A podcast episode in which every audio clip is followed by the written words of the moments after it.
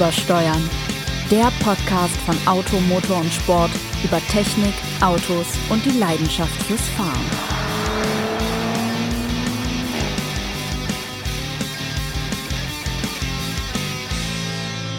Herrschaften, herzlich willkommen zu, wie heißt unser Podcast noch gleich, Übersteuern. Ja, das wäre mir doch fast entfallen. Fast live aus Büro 408 der Stuttgarter Motorpresse Redaktion Automotor und Sport. Um präzise zu sein, draußen streift ein zarter Wind durch die im vollen Laub stehenden Bäume. Die Sonne scheint und äh, hier drin brummt die Klimaanlage.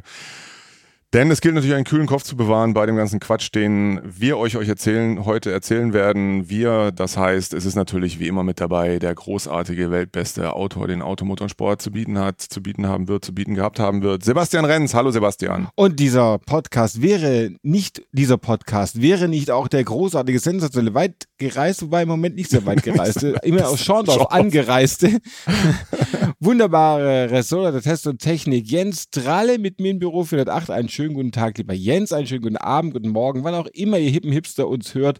Wir wünschen euch jedenfalls einen guten Tag und viel schönes Zuhören. Genau. Und heute Morgen kann ich sagen, heute Morgen kurz vor sechs habe ich an dich gedacht, als die Sonne aufging. Ja, denn Finde ich das jetzt gut oder sollte mich das Genau. erschrecken? Ja, also nicht, dass ihr denkt, wir waren doch zusammen in so einem Alpincamper, den wir letztes Mal vorgestellt haben, sondern ich stehe ja früh auf. Das klingt immer so toll, wenn man sagt, heroisch, ich stehe um halb sechs auf und gehe laufen. Das stimmt, aber ich gehe auch sehr früh ins Bett. Ähm, jedenfalls ging ich laufen und als ich gerade auf die Schlussgerade einbog, kam mir ein Auto entgegen und zwar ein Corsa Lexmaul. Hey, Ein Corsa mit Mensch. Und auch wieder die Älteren unter euch. Wobei ich glaube, im Brenzelberg haben die alle inzwischen Corsa mit, mit Lex. Sie sind alle da. äh, der Lexmaul Kühlergrill ist etwas in Vergessenheit geraten in den letzten Jahren, habe ich den Eindruck. Wie überhaupt die Tuning-Szene als solche nicht mehr absolut. von den Lexmaulern. Den, den Lexmäulern Mattix und äh, ja gut, Irmscheu gibt's tatsächlich noch, aber also um, um im, Bereich, im Bereich Opel zu bleiben, Hartges, Carlsons, Hörmanns, Novitex, Ah, Arz? Arzt. Arz. Schon, Arzt. Ja, Arz. Gut, das war ja schon sehr besonders, was der gemacht ja, hat. aber trotzdem auch. Aber ja, ähm, König Specials nicht zu vergessen. Ah, ähm, München. Ja, genau, Flössergasse 7, Willi König. Wenn auch Sie Ihren, Ihren Ferrari verschatteln lassen wollten. Ja, dann war das Stosek. Strohseck, ja, absolut. Ähm, Was haben wir denn noch? Vittorio Strohseck vom Ammersee. Ähm, ja, also es gab, äh, gab eine große. Elia. Elia gibt, gibt's, glaube Gibt's ich, auch heute Ich glaube, die noch. gibt's ja, noch. Gemballa gibt's nicht mehr. Äh, äh, doch, auch. Aber nicht mehr so wie früher. Also nicht mehr ihn, leider, Ja. bedauerlicherweise. Auch äh, Richard Hamann gibt es nicht mehr. Hamann selber. Was müsste jetzt auch nochmal nachhören. Die existieren erstaunlicherweise, gehören irgendwie einer kanadischen Investorengruppe oder sowas, aber ist auch relativ still geworden in letzter Zeit, wie es generell still geworden ist im Bereich Tuning. Was wir, finden wir das schade? Weiß ich nicht. Es hat sich einfach anders entwickelt. Ich war natürlich ähm, immer schwer, also mich haben diese Autos begeistert als Kind, Jugendlicher, eh klar. Also, also ich fand auch das äh, irre, was, was so ein, was so ein König Specials da gemacht hat, denn die haben ja nicht nur, die haben ja nicht nur da äh, äh, so ein Ferrari, ja, das kann man aus heutiger Sicht sagen, verschandelt, indem sie Breitbau und Spoiler und hast du nicht gesehen, sondern welche 1000 PS Biturbo-Motoren reingefriemelt und es war einfach was Besonderes da. Man muss das Werk So. immer in seiner Zeit sehen. Absolut. Ich meine, wer Bommelslipper trug damals und die Ärmel vom Sakko hochgekrempelt hat, der konnte sich auch gut sehen lassen zum Königsspecial. Und die haben, also auch, äh, um bei dem äh, Beispiel König zu bleiben, ich meine, die haben ja auch diese Breitbau-Varianten vom 107er SL zusammengeschneidert, Ja. was ja schon, das, also das Auto war ja damals schon irgendwie ein Oldtimer. Ich meine, und dann, und, dann- und dann machen sie da Breitbau mit dreiteiligen BBS RS goldpoliert Speichenrädern und 315er Reifen an der Hinterachse drauf. Also das, Großartig. das sind Riesenflügeln und dann was nachher ein 300 SL mit 180 Genau. PS. Der, der nicht mehr vorankam, weil, weil der Windwiderstand zu groß war, den der Flügel produziert. Und dann gab es dann gab's auch die Firma Matic in Hautzenberg im Bayerischen Wald, die das Ganze mit äh, E-Kadett und Mantas fabriziert hat. Also auch wahnsinnige Breitbauten mit ähm, dann schwer angesagt damals die äh, Heckflügel im Sierra Cosworth-Stil. ja, also oh, mit die dem Steg, diese hohen Steg, Dinger. Die Stegis. Breitbau, Breitbau generell. Äh, Riga, äh, wie, wie man es in der Szene ja so schön heißt, der Rigatoni. Der Rigatoni. also der Rigatoni ähm, hat das hat das gemacht. Dann, äh, aber auch also Mercedes waren ja davor auch nicht sicher. Selbst AMG, die sich ja nicht ganz zu Unrecht schon immer für was Besseres halten. Die kamen ja vom Motorenbau her. Ähm, auch die haben ähm, Breitbauten gemacht, damals vom 126er Coupé, vom 124er Coupé, dann gab es natürlich, wie hießen die alle, Styling Garage, Chris Hahn und so weiter, die dann aus den SECs auch gleich Cabrios gemacht Ja. haben und absurde HiFi-Einlagen da reingezimmert haben und Bildschirme und hast du nicht gesehen.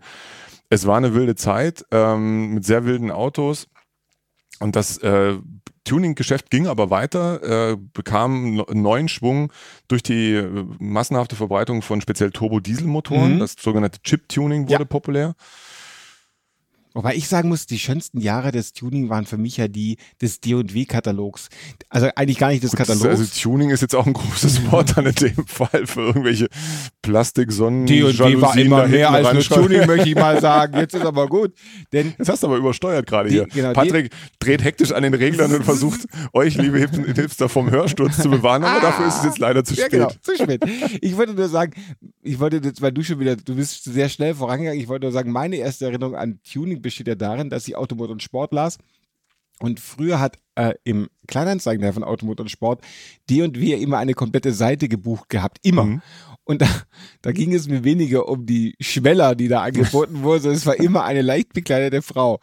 Und selbst im zarten Alter von acht war mir klar, dass das irgendwas Besonderes damit auf sich haben muss und dass mich das irgendwie fasziniert hat. Das ist aber das, was ich noch immer, sagen wir mal, die, die, ähm, dieser Aspekt von Tuning war mir immer sehr viel näher, zunächst mal. Aber du hast natürlich recht, Chip-Tuning war die große, war, war sozusagen der letzte große Schwemme, kann man sagen, Ja. an, an, an, an Tuning, die kam. Aber das ist eigentlich auch so richtig Das nicht Thema mehr ist, akut. das ne? Thema ist eigentlich ziemlich durch. Das hat sich schon seit, seit einigen Jahren äh, immer mehr ins High-End-Segment verlagert. Ähm, es, es, das liegt auch einfach daran, dass das Angebot an, an ich sage jetzt mal, volkstümlichen Motorvarianten extrem groß ist. Also da kaufst du dir einfach gleich den, der passt. Äh, und es ist natürlich für die Tuner extrem schwierig geworden, dass du bei einem Motor äh, der über einen gewissen Zeitraum gebaut wird, über mehrere Jahre meinetwegen hinweg, äh, praktisch alle drei Monate einen neuen Softwarestand hast. Mhm. Ähm, das bewegt sich natürlich immer alles im Rahmen der Homologation, muss, weil sonst musst du neue Verbrauchswerte angeben oder so für das Auto. Für das Auto. Aber, es, äh, aber der Tuner muss seine Softwareänderungen jedes Mal braucht dafür eine ABE. Ähm, und das ist einfach für die meisten Betriebe viel zu teuer. Also da passt die Nachf Angebot, Nachfrage stimmt da dann einfach nicht mehr. Wenn du denkst, Das- früher hast du an der Kurbelwelle oder der Nockenwelle ein bisschen was gemacht. Ja. An der Kurbelwelle ja nicht, aber an Äh, der Nockenwelle hast du einen schärferen Nocken gemacht. Hast den richtig frisiert und früher war ja auch, wenn du so ein, das in die ganz alten Zeit, wenn du so einen Käfer hattest, da waren 5 PS mehr Leistung, das Klar, war mal das richtig das war was. schon, ja, die ganzen Aber- die, die Spieler an den ganzen Vergaseranlagen und so, Ja. wie, wie die Firmen groß gemacht haben, wie, wie eben Oettinger, damals noch Okrasa, ne? Okrasa. Und äh, Alp, ähm, Alpina natürlich mit, ähm, mit den Motorkits für die neue Klasse. Ähm, Da war eben doch ja, das war, da, da fällt mir gerade ein, das war so, das war so ein Grund. Ne? Da war das, war das nicht so, dass BMW die neue Klasse brachte, äh, die sehr populär war und dann relativ kurze Zeit später eine leistungsstärkere Variante und dann waren die, waren die Käufer verschnupft von dem Urmodell, die hätten gern die stärkere Variante gehabt und daraufhin hat dann Alpina diese, diesen Vergaser-Kit irgendwie entwickelt, der dann die gleiche Leistung und das haben, also egal. Stimmt, Gerd. Hack ruft Großer an, der Erfolg. Erfolg. sagt das nochmal genau, weil Gerd Ja, Hack genau. war ja lang bei Alpina. Egal, ähm, das nur am Rande. Jedenfalls, also die Zeiten sind eh lange vorbei und man muss auch sagen, selbst zu Chip-Tuning-Zeiten, was die wenigsten ja äh, begriffen haben, die sowas gerne machen wollten, aufgrund vieler unseriöser Angebote, auch gutes Chip-Tuning kostet einfach Geld. Das Ja. ist nicht billig. Also 50 PS mehr für 500 Euro aus dem Internet downloaden geht. Ja, aber nicht lange gut. Einmal, also dann, weil ich meine, es ist relativ einfach, wenn in der Motorsteuerelektronik Elektronik diverse Parameter schlicht stumpf nach oben geschoben werden, dann hast du natürlich die Leistung, aber du hast kein Abgasverhalten mehr und du hast ähm, keine thermische Beständigkeit mehr, weshalb dir äh, hinten siehst du eine schwarze Rußwand hinter dir her und vorne geht dir irgendwann der Motor hoch. Ähm, das war dann, das wurde einfach immer komplexer. Die Basismotoren wurden immer komplexer und für die Hersteller ist es eh schon eine große Herausforderung, immer wieder die neuen ähm, Normen zu erfüllen und dementsprechend ähm, ja, ist, ist das eben so ein bisschen entglitten. Klar ist aber auch, es gibt nach wie vor eine rege Tuning-Szene. Es gibt viele Menschen, die gerne ihr Auto individualisieren möchten. Ähm, das ist ein Geschäft, den, das die Hersteller schon vor einiger Zeit an sich Genau. gezogen haben. Und Tuning hat sich nach oben verflüchtigt. Also es gibt eben eine sehr solvente Käuferklientel, die sagen, Naja, so ein Mercedes AMG E63 ist ganz nett, aber irgendwie doch auch ein bisschen schwach auf der Brust. Da müssen wir noch ein bisschen nacharbeiten. Speziell ähm, G-Modell ist ein Thema, da kauft man ja auch gerne so ein G63. Und da freut man sich dann aber auch, wenn man es nochmal eben zu Brabus tragen kann und dann 800 PS da reinzimmern lässt. Und das, das ist eben aufwendig und das ist teuer, damit das nachher auch hält. Und ähm, müssen wir auch ganz klar sagen, viele dieser Fahrzeuge gehen dann in Richtung Mittlerer Osten und die Burschen verstehen keinen Spaß. Wenn ihnen da der Motor um die Ohren fliegt, dann, Dann ist da gibt's aber mal aber was Ärger. los. Deswegen, das, was dann da gemacht wird, das hat dann schon Hand und Fuß und ja, das ist für Qualität muss, werden dann Preise aufgerufen, die werden auch bezahlt. Und ähm, ja, auf der anderen Seite, wenn du überlegst, wie groß zum Teil das Zubehörprogramm ist, wenn man jetzt BMW nimmt, die ja vor ein paar Jahren dieses M-Performance Parts Programm gestartet haben, da kriegst du ja alles an Optikkomponenten m, für viele Generationen jüngerer BMW-Modelle beim BMW-Händler mit entsprechender Garantie etc. bis hin sogar zum Motortuning. Also äh, für ganz wenige Motoren zugegebenermaßen, aber es gibt es, bietet BMW eigene Leistungssteigerungskits an, was ich auch schon bemerkenswert finde. Und dazu ja. kommt ja noch, dass die Hersteller selber natürlich auch Autos anbieten, die früher, sagen wir mal, eher den Tuning-Ruch gehabt Ja. hätten. Also ich rede von einem Golf GT TCR. Das ist ja. Ja. eigentlich eine Variante, die man sich früher zusammengetunt hätte. Oder wir können auch den, ja, bei Renault war es ja immer schon ein bisschen freigiebiger, aber auch so ein, so ein Megane Cup, das ist ja einfach ein Auto, äh, Megane RS, sagen Ja. Megane RS in der, in der stärksten Version mit ausgeräumter äh, Rückbank und so weiter. Das ist ja schon ein Auto, das man früher dem typischen Tuning zugehalten hätte, aber das Absolut. machen jetzt die Hersteller. Das heißt, sie haben sich, so wie zum Beispiel auch beim ganzen Info Infotainment, haben sich also auch diese Marktlücke selbst geschnappt Ja. und ähm, verdienen damit richtig, richtig Geld. Also Mhm. AMG ist ja einer der, der großen Cash Cows. Ja, ja, das sind, sind, Bei sie, sind sie alle miteinander. MG, MBA, Audi Sport und aber auch da, klar, muss man sagen, diese Autos sollen in möglichst vielen Märkten auf der Welt verkauft werden. Das heißt, sie müssen entsprechende Normen schaffen. Das muss alles in der Grundkonstruktion mit berücksichtigt werden, weshalb auch diese Fahrzeuge dann am Ende ein Kompromiss sind und ähm, durchaus für den einen oder anderen Besitzer da noch Luft zur Optimierung lassen. Mhm. Und es ist auch nicht so, also wenn du mit den Herstellern sprichst, die würden auch nie behaupten, dass das ist das High-End für jeden. Ähm, du kannst auch so ein Auto noch schneller machen. Damit meine ich nicht unbedingt die Leistung, aber du kannst dir natürlich eine Fahrwerkskonfiguration gönnen, die deinem Einsatzzweck äh, gerecht wird. Ähm, das gilt bis hin, das gilt selbst für Autos, von denen wir eigentlich glaubten, sie seien perfekt, aber so ein, so ein Porsche 718 GT4, auch den könnte man sich von der Leistung wird es schwierig. Saugmotor-Tuning ist einfach sehr aufwendig und damit sehr teuer. Also da reden wir mal geschwind von 20.000 Euro und mehr, wenn da ein bisschen was bei rumkommen soll. Aber auch im Fahrwerksbereich kannst du den sicher noch schärfer machen, wenn du das möchtest. Und da gibt es auch Firmen, die das machen, die das gut machen, die auch da ein, über ein gewisses Motorsport-Know-how verfügen. Oder eben dann Firmen, die auch wirklich extreme Sachen anbieten und an sich schon, wie wir glauben, extreme Autos noch extremer machen oder tatsächlich dann gerne genommen sehr große Motoren in sehr kleine Autos mal einbauen und ja, ist, alles ist möglich. Ich glaube, ich habe es an dieser Stelle schon mal erzählt. Eines meiner Lieblingstuning-Autos, das ich mal fahren durfte, war ein Audi A1 mit äh, einem auf 500 PS leistungsgesteigerten TTS-Motor. Ähm, das war schon, war schon sehr, sehr, sehr, sehr beeindruckend. äh, von dem gleichen, gleichen Tuner MTM kam auch äh, mal die Idee, einen Audi RSX Avant leer zu räumen, einen Käfig hinten reinzuspacken und eine Clubsport-Version rauszumachen Warum nicht? mit 700 PS. Warum nicht? Das Man ist lustig. Sowas drauf. ist lustig. Ist Ja. einfach absurd. Dann aber, du hast gerade angesprochen, viel extremer als Renault gerade den Megane RS ähm, gemacht hat in dieser, in dieser High-End-Version die dann voll aufgerödelt bis hin zu Carbonfelgen mal geschwind über 80.000 Ja. Euro kostet, aber halt auch so geil fährt wie sonst kein Fronttriebler auf dieser Welt vermutlich. Ne, da- was willst du denn da als Tuner? Das, Da bist da du ist einfach dann durch. Ja, Du hast das, auch nicht die. das ja. geht dann nicht mehr. naja, also da gibt's schon, gibt's noch eine rege Szene. Aber vermissen wir das jetzt eigentlich? Weiß ich nicht. Hast du mal irgendwie, ich vermute mal nicht, dass du eins deiner Autos selber mal getuned hättest Ich- und sei es nur mit einem mit einer Heckjalousie aus dem D&W-Katalog. Also gibt es zwei, zwei Sachen, äh, zwei Anmerkungen dazu. Erstens hätte das Tuning wahrscheinlich höchstens äh, erreicht, dass die Autos ihre Nennleistung erreicht hätten, wenn sie getunt hätte. Und mein Tuningversuch endete eigentlich im Anbringen einer dritten Bremsleuchte beim Citroën BX, bei dem ich scheiterte. Ich stand dem Tuning immer sehr wie Sie wie sagen, ich glaube, wenn man kein Mofa hatte, so habe ich mir das zumindest zurechtgelegt, kein Mofa hat, das man frisiert hat, hat man mit dem Tuning nicht so richtig was anfangen können. Ich habe auch mein E-Bike jetzt nicht getunt. Von daher, nee, ich, ich konnte damit immer relativ wenig anfangen. Ich fand auch immer, dass diese Zuspitzung ein Auto vielleicht für den Einzelnen besser macht, aber im Allgemeinen eher gruseliger. Nee, ja, Aber recht. natürlich ist klar, wenn man besondere äh, Anforderungen hat, dann ist es was anderes. Aber ich wäre jetzt, ich, ich käme jetzt, gut, beim Kangoo wahrscheinlich eh nicht, auf die Idee, ein anderes Fahrwerk einzubauen. aber ich käme es auch, selbst wenn es gute Möglichkeiten gäbe, nicht auf die Idee, unseren Bus zu chippen. Wir haben zwei Liter TDI, von dem man weiß, der kann bis zu als Biturbo 199 oder als Single-Turbo bis zu 150 PS schaffen. Aber ich glaube, diese Leistungsexzesse möchte ich nicht mitmachen und be be belassen es bei den 84 PS.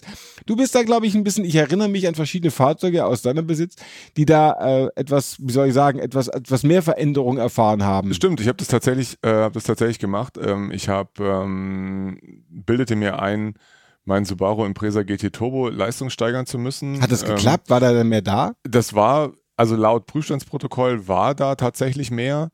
Ähm, vom subjektiven Eindruck, weiß ich nicht, ab einer gewissen Geschwindigkeit hat das Auto ohnehin so viel Radau gemacht, dass du den Eindruck gehabt hast, du bist schon überirdisch schnell. Na doch, er hatte schon mehr Schub, aber ob das wirklich so viel mehr war, wie, Am wie, Tuning wie, lag. wie angegeben. ähm, ansonsten Was, war was, das, halt, an- halt, sag mal, wie viel war das denn dann mehr? ähm, also von 218 PS Serienleistung, wobei der schon auf dem Prüfstand, ich glaube, knapp 230 ausgespuckt hat, ähm, war es dann auf 200, knapp 260 oder sowas. Mhm. Ähm, und ja, das war, war eben auch nicht ganz billig. Es war ein, reine, ein reines Software-Update, definitiv. Ähm, ansonsten war das Auto ja auch im Originalzustand. Ich habe ansonsten nichts an dem Wagen gemacht. Der war ja original bis hin zum Subaru Kassettenradio. Äh, In dem du immer Marianne und Michael Hits gehört hast. Absolut. Ja. Natürlich auf dem Mixtape im Wechsel mit äh, Andy Borg und den Kastelruther Spatzen. Ähm, rechtsgelenkter Wagen, Großbritannien-Import, deswegen auch dezent angeknuspert vom Unterboden. Ähm, lustiges Auto. Ja, da habe ich Motortuning machen lassen. Und dann hatte ich ja noch den äh, 535i E34 BMW. Über den bin ich ja gestolpert, als ich auf der Suche nach einem E36 war, um mir daraus äh, ein kleines Ringtool aufbauen zu können. Dann war da aber auf einmal dieser 535i, der so fantastisch original aussah, dass ich ihn haben musste und der Dass war du auch sofort billig. verschatteln musstest. Na, ich habe, ich weiß nicht, ja gut, Nein, es gab, es gab? Menschen, Nein, die glaubten, ja, also Nein. kann man, man kann durchaus drüber streiten. Egal, jedenfalls waren die, der hatte viel gelaufen, 200.000 Kilometer, das, die Dämpfer waren durch, musste eh am Fahrwerk was machen und habe ich gedacht, naja, vielleicht kann man ja zumindest ein bisschen optimieren. Ringtool möchte ich jetzt keins draus machen. Ähm, und habe dann ähm, ein dezentes Sportfahrwerk eingebaut und um ähm, größere Räder, die äh, gleiche Dimension wie damals beim E35, E34 M5 verwendet wurde, also rund um 17 Zoll ähm, mit einer BBS-Felge, die einer relativ modernen BBS-Felge, die Puristen blöd fanden. Ich fand es okay. Ähm, das Auto fuhr dann tatsächlich auch lustiger, selbst auf der Landstraße. Ich habe, was habe ich noch machen lassen?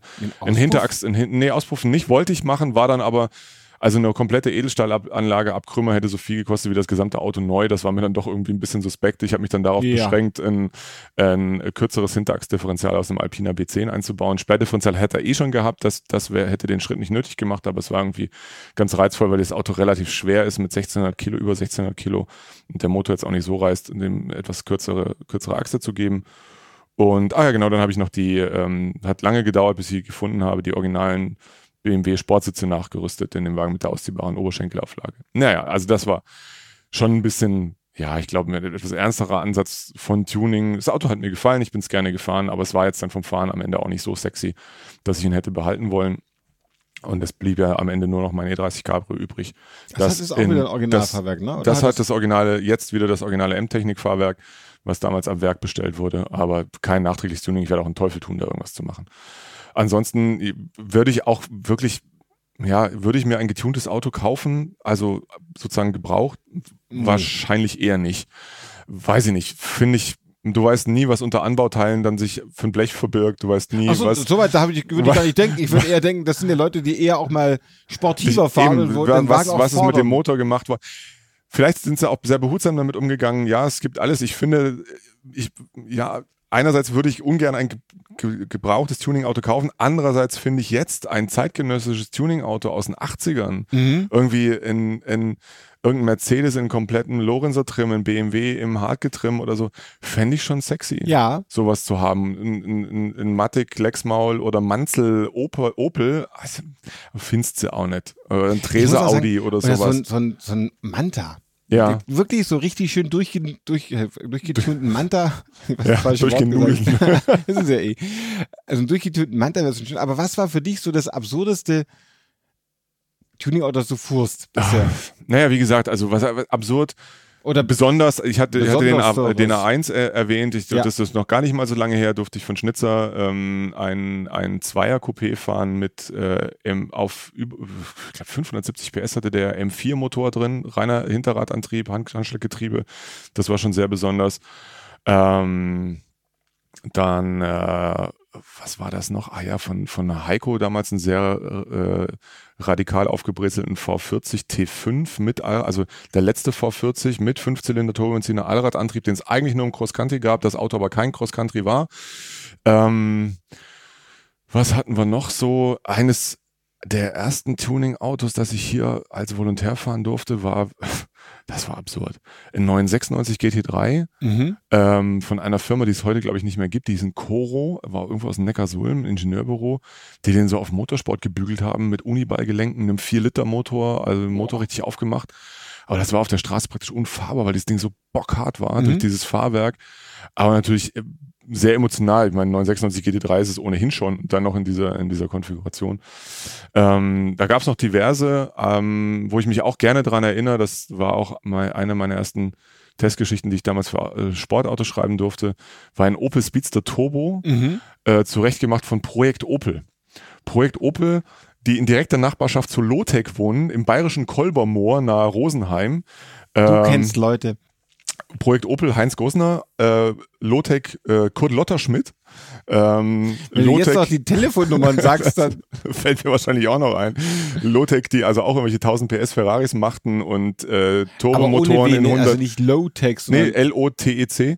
Ähm, äh, und Turbomotoren in 124er Benze reinschneiderten, äh, schreinerten, hat also Projekt Opel, wie der Name schon sagt, sich Opel äh, zugewendet und hat den, äh, das Motortuning von diesem Speedster gemacht. Ähm, und äh, das war aber gar nicht so, so wahnsinnig wild. Der hatte zwei, was hatte der Serie? 220 und dann hatte der, glaube ich, 265 PS oder so. Äh, und hat dann von einem weiteren Spezialisten ein Öl ins Fahrwerk da reingebaut und Semislicks äh, draufgezogen. Das war das erste Auto, das dann damals in Hockenheim irgendwie eine 1.10 auf einem kleinen Kurs oder sowas fuhr mit Straßenzulassung. Also das Ding war schon richtig fix. Mhm. Hat unfassbar viel Spaß gemacht. Und der hielt auch, hat wirklich deutlich bessere Fahrleistung gehabt als das Serienauto. Und es ist eben, das, sind, das ist mir auch aufgefallen in der ganzen Zeit, Tuningfirmen, die viel Wirbel um sich und ihre Marke machen. Da ist es dann, wenn du die Dinger mal testen willst, da wird es dann häufig Wird's schwierig. schwierig. Äh, ich habe viele Firmen getroffen, die nicht viel Show gemacht haben, weil sie genau wussten, was sie konnten. Mhm. Dazu gehörten die bereits erwähnten, also Projekt Opel war sicher, war sicher ein Fall, Wendland Motorsport, die ähm, viel Porsche machen, die auch sagen, Lederausstattung und so, das können wir alles nicht. Wir können Motoren. Mhm. Und wir wissen jemand, der Fahrwerk kann und das bringen wir zusammen. Um, die auch nicht viel Selbstmarketing betr betrieben haben oder so, man, die immer sehr klein geblieben sind und die sich in der, in der, in der Szene einfach einen guten Ruf äh, erarbeitet haben. MTM sicher auch so ein Fall, der dann schon eher mal aus sich herausging und sehr wilde Sachen gemacht hat, aber die in der Regel auch ja, hielten im wahren Mhm. Wortsinn und auch sich nie gescheut haben, hier mal ein Auto zum Test abzuladen. Ja. Von daher, ja, weiß ich nicht, hattest du in deiner AMS-Karriere Berührung mit Tuning-Boliden? An drei erinnere ich mich besonders gerne. Das erste war, war der Dacia Logan von Elia. Da wurden wir Oh. eingeladen zu Mhm. einem Fahrtermin oder zum Auto. Wir haben einen Kompressor angebaut. Mhm. Denn da gibt's, ich muss anders sagen, da gibt's einen Kompressor für den Wagen. Und wir hin und Wahnsinn und toll und so. Dann hatten die nicht gelogen. Es gab einen aber Kompressor. der war nicht im im Auto. der Wagen war dagegen ein voll verspoilerter Dacia Logan 1, der ja jetzt, sagen wir mal, die Liebhaber, die den Wagen tunen wollten, waren wahrscheinlich nicht so viele und hatte den feurigen 1,4 MPI-Motor. Mit 75 PS. 75 PS. Und der Schriftzug sieht ja immer aus wie Lumpi. Ja, Müssen wir drauf gucken, wenn ihr mal so einen alten Logan seht, der 1,4 MPI sieht aus wie Lumpi. Und so fuhr der auch. Also fuhr wie Lumpi. Also wirklich, also so, wie so ein Logan halt fährt. Großartig. Das war sehr lustig. Äh, die zwei anderen Autos, an die ich mich erinnere, das sind eigentlich keine typischen Tuning-Autos, weil sich die äh, Anbieter dieser Fahrzeuge ja nicht als Tuner verstehen. Das eine war der alte Brabus GV12, also der alte, das alte G-Modell von Brabus. Das war das erste Auto, das ich jemals fuhr, bei dem auf trockener Straße beim Gasgeben alle vier Räder durchdrehen. und Das hat mir ein bisschen Angst gemacht. Aber ein unfassbares Auto, ein, ein G-Modell, von dem du denkst, das haben sie jetzt gerade mit, mit einem Projektil abgeschossen, so schnell. Fuhr natürlich geradeaus, um Kurven so entsetzlich wie jedes G-Modell, aber es war mein erstes Mal, dass ich so ein G-Modell mit so einer unfassbaren, ich habe da 700 PS, also eine unglaubliche Leistung. Und ein Auto, das ich vor einem Jahr fahren durfte, auch kein typischer Tuner, aber was mir gezeigt hat, dass Tuning, wenn es gut gemacht ist, Jahrzehnte überdauert und das ist einfach Alpina. Hm. Ich durfte den Alpina B10 Biturbo Oh, fahren. eine Ein- automobile ein- Legende. Ein, ein Auto, das praktisch auf Daim basierte, nämlich Mhm. dem 35i Bauer E34 äh, mit 360 PS. Und Freunde, da sind 360 PS noch 360 PS. Der Wagen ist gar nicht mal so leicht, der wiegt fast 1,8 Tonnen. Aber die Geschmeidigkeit, die Souveränität und die unglaubliche Wucht, die dieser Wagen hat, das hat mich echt begeistert. Und das ist ein Auto, das 30 Jahre alt ist und das seit 30 Jahren funktioniert. Und das ist, glaube ich, das Besondere, was du vor Eingang schon gesagt hast. Gutes Tuning kostet eben auch gutes Geld. Und ich glaube, das ist das, woran man eigentlich sie immer halten muss. Es gibt keine billigen Lösungen für viel Leistung oder, oder tolles Aussehen.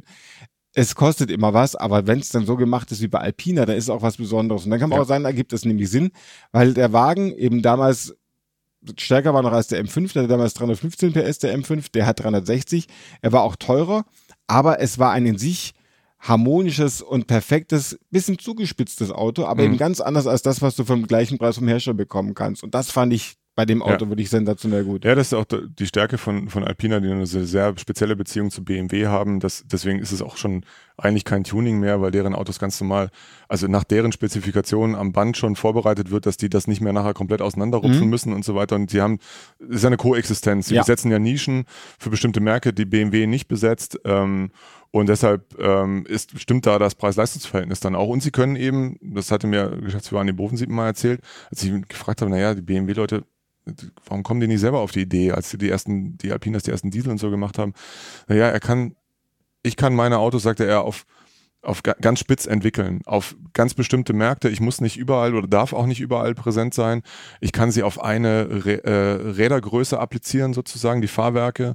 Ähm, und ich ja, kann mir da eben bestimmte Freiheiten erlauben, die BMW so nicht kann, weil aufgrund ihrer Marktpositionierung. Und deshalb sind die Dinger auch so, funktionieren die auch so gut äh, und finden ihre Nische zwischen den AG-Produkten und den M-Produkten, ähm, da wo BMW nicht präsent sein will oder präsent sein kann und das machen die toll. Ja, da gibt's gibt's viele Be Beispiele, wo dann auch die, die Grenzen fließend sind zwischen Tuning und Hersteller. Du hast Mhm. Brabus erwähnt, da ist ja auch schon so ein Fall. Äh, Ruf ist sicher so ein Thema, Ruf Porsche.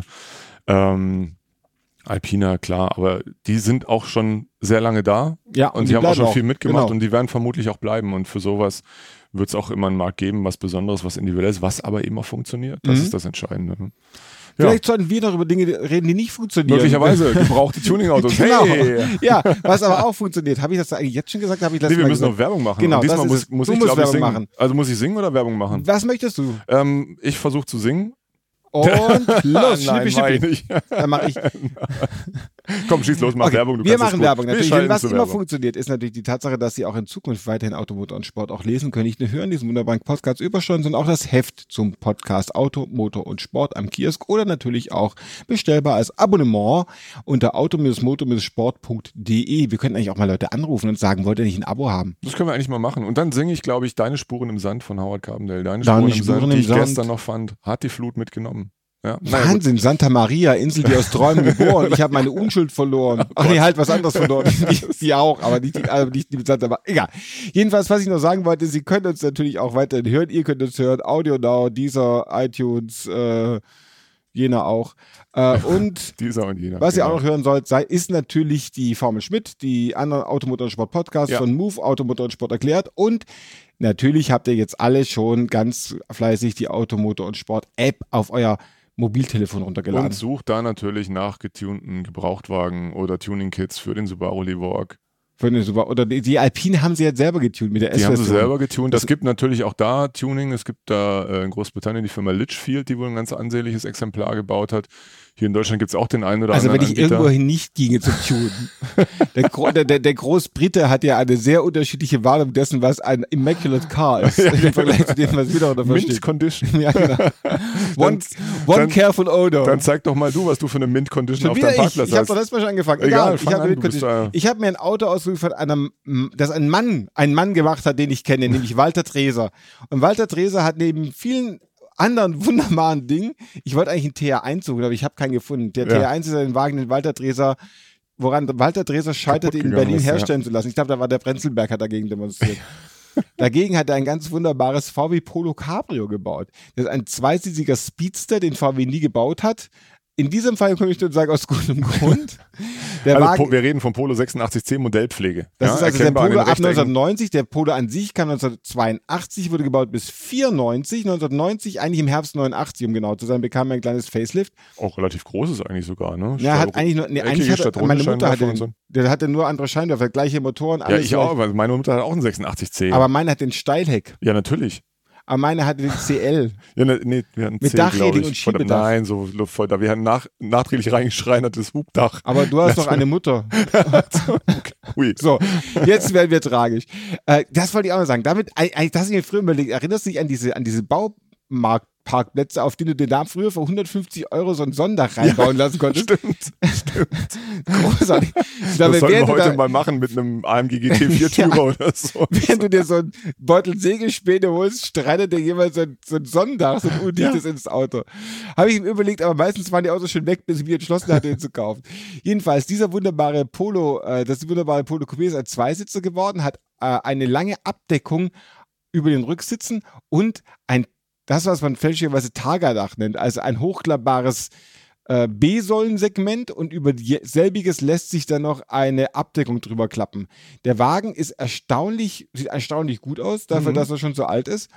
Hat äh, im Moment die Kleinigkeit von, wo sind wir denn? Zip. Na, es ist hier wieder was, ich will das jetzt nicht finanzieren. 63.000 Kilometer ist gelaufen, hat den feurigen 55 PS Motor, Ja, ein echter 1,3 Beißer ist das, ja. Wir hatten ja. ihn mit 45 PS. Ja, ja, wir natürlich ganz auch. später von 93, wurde dann bis 94 gebaut, hat sogar noch TÜV und äh, es kann Probe gefahren werden. Das Fahrzeug wurde von, von Dresden nur 220 Mal zum Cabrio umgebaut. Also dieses Fahrzeug, meint er, dass dieses Fahrzeug 220 Mal umgebaut wurde? So sieht es etwa aus. Auch Jedenfalls- schöne Karriere. Anfangs fünf Jahre Ausstellungsfahrzeug Ja. beim Händler. Hat ja also nicht so ganz gezündet vielleicht. Dann zwölf Jahre von einer älteren Dame gefahren. Die wurde wahrscheinlich auch älter in der Zeit. So, jetzt hat er es gekauft, lackiert und zurecht gemacht. Sehr schön. Der Wagen kostet äh, 7.900 Euro. Ich finde, das wäre es mal wieder wert. Wenn Sie mal in Wasung sind beim Privatanbieter, schauen Sie sich den Wagen an. Ein Polo 86C GT Teresa Cabrio. Mein Liebling der Woche.